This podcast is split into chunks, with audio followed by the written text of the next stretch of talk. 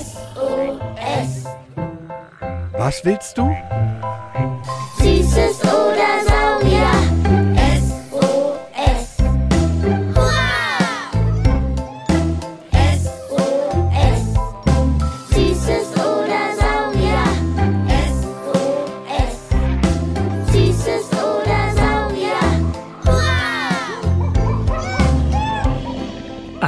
Podcast über alles, was krabbelt, stampft blubbert. und fliegt. Wir haben Süßes. Und wir haben Saurier, Heute mit fleißigen Würmern und cleveren Totengräbern Fischen in der Toilette. und dem Abschied von Hundeopi Karl. Heute geht es um den Kreislauf der Natur. Hey Jule, bist du bereit? Brauchst du noch etwas? Danke, es ist lieb, dass du fragst. Ich glaube, ich hab alles. Karlis Halsband, seine Asche, einen kleinen Liebesbrief an ihn und dann natürlich auch die Picknickdecke und einen Erdbeerkuchen, damit wir im Wald auf den alten Hunde-Opi anstoßen können. Oh Mann, Jule, ich bin heute noch mal ganz besonders traurig, dass Kali gestorben ist. Ja, ich auch. Und gleichzeitig finde ich es schön, dass du mit mir in seinen Lieblingswald fährst und wir da heute seine Asche verstreuen. Eine schöne Idee von dir, ihm so auf Wiedersehen zu sagen. Hunde Opikali war einfach am glücklichsten, wenn er im Wald war und überall rumschnuffen konnte. Na dann bringen wir ihn mal zu seinem Lieblingsort. Welche Musik wollen wir auf der Fahrt hören? Was leichtes. Heute will ich die Zeit feiern, die wir mit ihm hatten. Ihr Kids da draußen, falls ihr neu hier seid, ich hatte zwei Jahre lang einen ganz alten Hunde-Opi, den Karl. Mit dem haben wir hier auch mit euch zusammen einige tolle Abenteuer erlebt. Jetzt ist Karli gestorben. Weil es aber vielen Erwachsenen und auch ganz vielen Kindern schwerfällt, über das Sterben zu reden, dachte ich mir, ich nehme euch mit, wie ich mit meiner Traurigkeit wegen Karli umgehe. Denn traurig sein ist genauso wichtig wie fröhlich sein. Und wenn Pflanzen, Tiere und Menschen sterben, passieren auch ganz viele spannende Dinge. Ein großer Kreislauf schließt sich und fängt von neuem wieder an. Und auch ihr habt zu dem Thema ein paar Fragen. Zum Beispiel die siebenjährige Mathilda will wissen. Was passiert mit einer Maus, wenn sie stirbt? Und Rio fragt sich. Was passiert, wenn man stirbt, ob dann alles wieder von vorne losgeht? Und weil heute so eine ganz dolle wichtige Folge ist, vor allen Dingen für mich, haben wir heute auch einen super tollen Wissenschaftler dazu geholt. Dr. Marc Benecke. Eure Lieblingserwachsenen kennen ihn vielleicht. Er ist ein sehr bekannter Forensiker und Kriminalbiologe, dessen Spezialgebiet der Tod ist und der beispielsweise durch Käfer und Fliegen an einer Leiche erkennen kann, wann sie gestorben ist. Er hat auch bei der Lösung einiger Mordfälle schon geholfen. Wie ist das eigentlich bei dir? Fehlt dir Kali dolle? Und wie ist das, wenn du traurig bist? Hm, kommt drauf an. Er fehlt mir natürlich. Manchmal ganz, ganz doll. Und dann denke ich richtig viel an ihn. Und manchmal denke ich gar nicht dran. Und dann ganz plötzlich wieder für ein paar Tage ganz oft. Du meinst, das kommt in Wellen? So wie Ebbe und Flut beim Meer? Ja, das ist ein schöner Vergleich. Wenn eine geliebte Fellnase stirbt, wie bei mir Kali, oder auch ein Mensch, dann ist man traurig. Das geht meistens nicht nur drei Tage wie so eine Erkältung und dann ist wieder alles okay, sondern Trauern ist ein langsamer Prozess. Also etwas, das eine gewisse Zeit dauert. Manchmal ein paar Wochen, manchmal Monate, manchmal aber auch Jahre.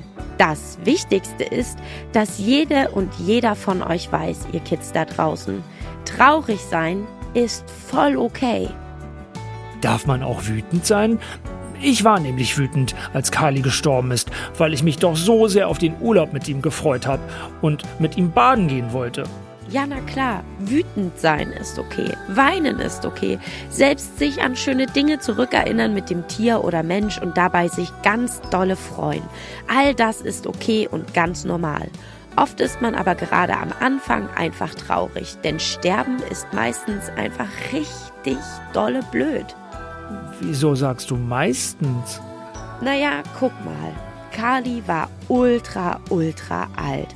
15 bis 17 Jahre alt. In Menschenjahre umgerechnet? Also das Hundealter mal sieben, oder?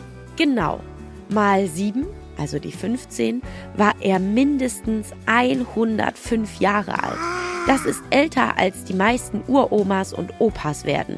Und zum Ende hatte Kali dann auch große Schmerzen, die immer schlimmer geworden sind, weil er zum Beispiel gestürzt ist. Und deshalb hat unsere tolle Tierärztin, Frau Dr. Fauch, geraten, es sei besser, Kali von seinen Schmerzen zu befreien, denn helfen oder heilen konnte sie ihn nicht mehr Und dann? Hat sie ihm ein ganz bestimmtes Medikament gegeben, das Tieren dabei hilft, ohne Schmerzen zu sterben. Und damit er dabei nicht allein ist, habe ich ihn die ganze Zeit in meinem Arm gehalten, ihn gestreichelt, bis sein Herz aufgehört hat zu schlagen. Und natürlich habe ich dabei sein ganzes Fell nass geweint. Jetzt muss ich direkt schniefen und habe Tränen in den Augen. Jetzt verstehe ich auch. Für Kali war es also besser zu sterben, auch wenn wir alle, die ihn geliebt haben, natürlich traurig sind und am liebsten hätten, dass er für immer lebt. Aber das geht ja nicht. Was genau passiert eigentlich, wenn etwas stirbt? Dann hört alles auf. Das Herz hört auf zu schlagen und das Tier oder der Mensch hört dann auch auf zu atmen. Also alle kleinen Prozesse im Körper hören dann auch auf. Und auch Dinge, die wir sonst immer machen. Essen, riechen, schlafen, hören, fühlen, trinken, träumen, rennen. Alles hört dann auf und fängt auch nicht mehr an. Okay, verstehe. Und hast du ihn angefasst? Die vierjährige Clara aus Hamburg wollte doch wissen, ob man eine tote Maus anfassen kann. Ja, Kali lag ja in meinen Armen, als er quasi noch gelebt hat und auch gerade gestorben ist. Wenn euer Haustier stirbt und ihr es nochmal streicheln wollt, um ihm Tschüssi zu sagen, dürft ihr das machen. Danach aber Hände waschen nicht vergessen. Wenn ihr aber draußen in der Natur eine tote Maus oder Katze seht oder einen Fisch, der an den Teichrand gespült wurde, solltet ihr die auf gar keinen Fall anfassen, denn sie könnten beispielsweise durch eine ansteckende Krankheit gestorben sein. Die sich dann auf euch übertragen könnte, wenn ihr das tote Tier anfasst? Ah, verstehe. Also gilt auch bei toten Wildtieren wie bei lebendigen Wildtieren nur gucken, nicht anfassen. Kommen wir doch mal genau dazu, was Mathilda wissen wollte, was mit einer Maus im Wald passiert, wenn sie gestorben ist. Dr. Marc Benecke, der Mann der Maden und Fliegen, sagt, es gibt drei Möglichkeiten. Erstens, Also entweder zerfällt die Maus, indem sie sich von selbst auflöst, weil die Zellen jetzt keine, keine Nahrung mehr bekommen. zweitens Oder und es kommen zum Beispiel Insekten oder andere Tiere. Die Insekten legen Eier dann auf die Leiche und daraus schlüpfen dann kleine Larven, die fressen die. Drittens. Oder wenn ein großes Tier kommt, dann kann es die Maus auch direkt in einem Haps auffressen. Hui, okay. Wie ist das mit den Maden? Wie lange braucht das alles, bis die so eine Maus vertilgen? Also, je wärmer es ist, desto schneller geht das alles. So eine Maus ist innerhalb weniger Wochen zersetzt. Als erstes kommen diese grün-blau-schwarz schimmerigen Schmeißfliegen an. Ein einzelnes Weibchen von diesen Fliegen legt um die 250 Eier in den Kadaver, aus denen dann nach ein bis zwei Tagen Maden schlüpfen, die schön den ganzen Speck wegmampfen und wenig später dann auch wieder Fliegen werden. Ah, das tote Tier. Beim Menschen sagt man Leiche und beim Tier Kadaver? Ja, meistens. Du kannst aber auch Leiche zum toten Tier sagen. Wie geht's dann weiter? Kommen jetzt die Käfer? Genau, Speckkäfer, Mistkäfer und Totengräber kommen angekrabbelt. Pass auf, Amara, fünf Jahre alt, ist da auch wem auf der Spur. Dem Totengräber. Der braucht nämlich tote Tiere, um überhaupt erst geschlechtsreif zu werden. Also, dass er überhaupt Babykäfer machen kann. Was macht ein Totengräber? Die versuchen unter der Maus Erde oder Sand oder was da so ist, ne, kann auch im Wald irgendwelche Nädelchen sein vom Baum oder so, wegzutransportieren, sodass die Maus immer tiefer sinkt. Und dann ist das so eine Art Grab. Und äh, manchmal basteln die da drüber auch noch eine Decke, so eine Erddecke oder sowas. Die bauen also eine Grabkammer. Und dann legt ein Männchen und ein Weibchen vom Totengräber, ein Pärchen, die legen dann, also sie befruchten sich und legen zusammen dann Eier, also das Weibchen legt Eier und dann füttern die die Kinder. die dann in diesem Grab in der Leiche entstehen. Okay, die haben also Sex in der Grabkammer. Die stören ja wohl mal gewaltig die Totenruhe der Maus. Also die Leiche wird so eine Art, tja, kuschelige Höhle, in der die ganzen Nährstoffe sind, die die Kinder von den Totengräberkäfern dann fressen können. Und neben den Käfern kommen auch Wespen und Ameisen, die dann Bakterien und Pilzsporen mitbringen, um sich satt zu fressen. Bei größeren Tieren wie einem verendeten Reh oder einem gestorbenen Fuchs kommen noch mehr hinzu. Habt ihr Kids und Sparky vielleicht sogar eine Ahnung? Ja, Krähen und Raben. Genau, die picken sich ihre Teile raus und sitzen schreiend auf den Bäumen ringsrum um den Kadaver und lassen den ganzen Wald wissen, hier gibt's ein großes Buffet für uns alle, kommt her! Und das lockt dann Wildschweine, Füchse, Dachse oder auch Luchse an. Warum fangen Leichen und Kadaver nach einer Zeit an zu stinken? Uah, so süßlich beißend soll das ja riechen. Ich habe zum Glück noch nichts entdeckt. Was sagt Dr. Marc Benecke dazu? Die Gerüche von der toten Maus entstehen dadurch, dass wir auf dem Körper und im Körper ganz viele Bakterien haben. Die sind super klein. Also Menschen haben die, Mäuse haben die, alle Lebewesen haben die überall. Ganz, ganz, ganz viele. Stimmt. Zu den Bakterien hört auch gern unsere Folge von vor ein paar Wochen. Hachi und Gesundheit. Alles über Viren und Bakterien. Und solange wir leben, helfen die uns beim Leben. Und wenn die merken, dass wir tot sind, dann helfen die der Natur dabei, dass der Körper wieder zurückgeführt wird, in seine Einzelteile zerlegt wird und ähm, von anderen Lebewesen wieder für neues Leben gebraucht werden kann. Und dabei entstehen Gerüche, weil die Bakterien Gase erzeugen. Also ein bisschen wie beim Pupsen, das mit den stinkenden Gasen und den Bakterien. Rio wollte wissen, was passiert, wenn etwas stirbt, ob dann alles wieder von vorn losgeht. Das ist eine sehr spannende Frage. Also rein wissenschaftlich gesehen ist dann das eine Leben, das gerade gestorben ist, erstmal zu Ende. Wenn wir aber jetzt mal überlegen, was mit der toten Maus passiert, dadurch entsteht neues Leben. Ganz viele Tiere ernähren sich von so einem Kadaver. Und die Maden zum Beispiel, das, was die dann, naja, wieder auskacken, sind die restlichen Nährstoffe des Kadavers und das zieht dann in den Boden ein und gibt den umliegenden Pflanzen Kraft. Ha! Also ein natürlicher Dünger. Von den dadurch wachsenden Pflanzen haben wir wieder mehr Sauerstoff in der Luft und andere Tiere können daran fressen. Und selbst Mäuse und Eichhörnchen machen sich über kleine Knochenstücke von gestorbenen Tieren her. Die sind nämlich voller wertvollem Kalzium. Hm. Und wie ist das aber mit Haustieren? Mathilda wollte da doch wissen. Darf man einen toten Goldfisch im Klo runterspülen? Das kenne ich auch noch aus meiner Kindheit. Nein. Goldfische, egal ob lebendig oder tot, gehören nicht, nicht, nicht ins Klo. Und auch nicht lebend in den nächsten Teich oder See ausgesetzt, nur weil man zu viele hat. Und was ist mit der Restmülltonne? Da darf man theoretisch wirklich tote Hamster, Mäuse, Meerschweinchen, Fische und Wellensittiche beerdigen. Ich glaube jedoch, jeder von euch, der so ein Tierchen hat, bringt das nicht übers Herz. Hunde und Katzen darf man in Deutschland in seinem eigenen Garten begraben, nach ein paar gewissen Regeln natürlich. Ah, und weil du keinen Garten hast, hast du Kali zum Tierkrematorium gebracht und ihn einäschern lassen. Genau, und seine Asche streuen wir jetzt gleich an ein sonniges Plätzchen im Wald. Das ist nämlich erlaubt und auch die Asche hat nämlich auch noch ein paar Nährstoffe für den Waldboden. Somit tut Kali auch noch etwas Gutes für den Naturkreislauf. Mathilda wollte ja auch noch etwas zu gestorbenen Pflanzen wissen. Wie können Pflanzen, die, die gestorben sind, wieder nachwachsen?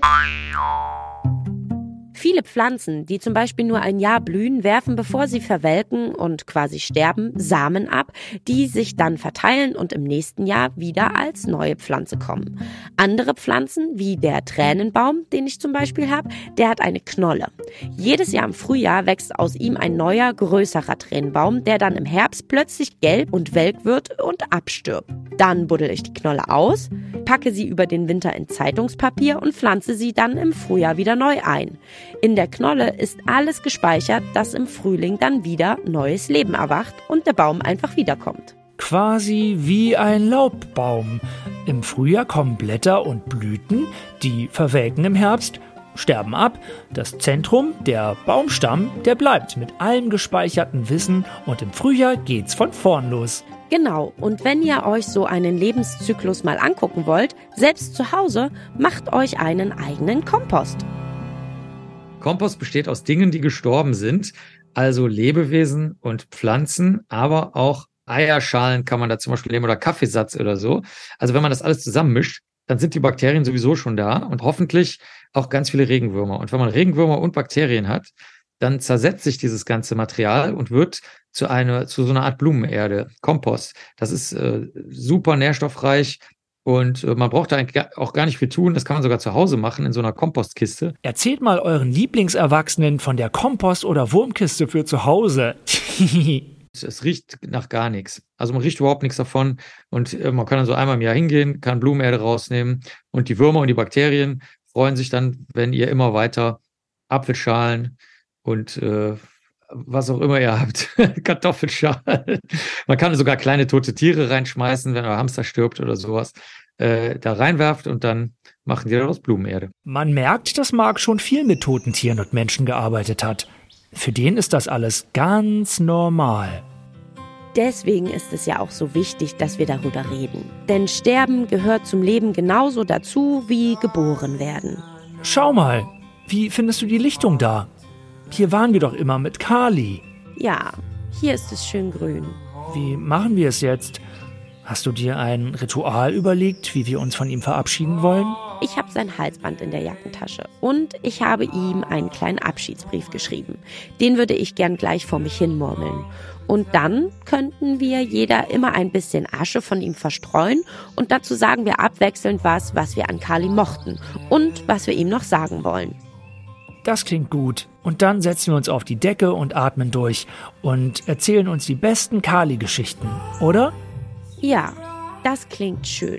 Glaubst du an den Hundehimmel? Nein, aber ich finde die Geschichte der Regenbogenbrücke für Tiere ganz toll.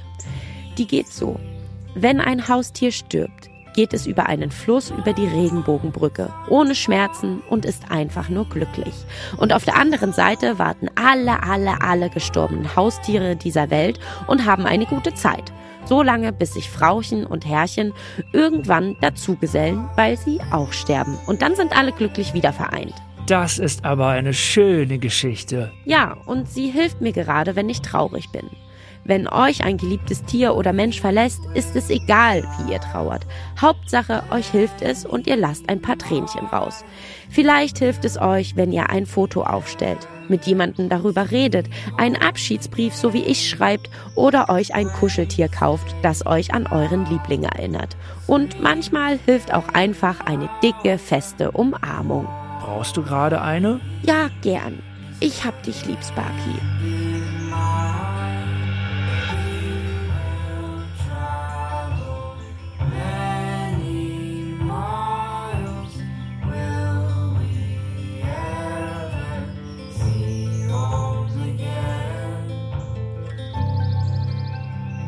Und wenn ihr jetzt erstmal ein bisschen Verschnaufpause braucht und allein sein wollt, Dann macht euren Lieblingserwachsenen doch die neueste Folge Beats and Bones an. Das ist der Wissenspodcast vom Naturkundemuseum, nur eben für Erwachsene. Habt ihr noch Fragen zu allem, was stampft, blubbert, krabbelt und fliegt? Dann sendet Sparky von der Berliner Sparkasse und mir, Jule, eure Frage als Sprachnachricht an 0176 921 36208 oder eine E-Mail an sos.mfn.berlin. In der nächsten Folge summen wir zusammen mit Bienen und Wespen um die Wette. Mm, Mal sehen, wem da zuerst der Kopf brummt.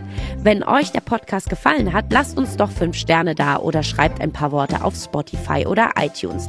Da könnt ihr jetzt nämlich auch digitale Liebesbriefe an uns dalassen und uns sagen, was euch am meisten gefallen hat. Oder zu welchen Tieren ihr euch mal eine Folge wünscht. Und weitersagen natürlich nicht vergessen.